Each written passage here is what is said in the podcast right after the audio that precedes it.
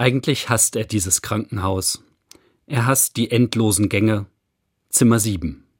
Er öffnet vorsichtig die Tür. Anna liegt da. Blass sieht sie aus. Schwach. Tränen treten ihm in die Augen.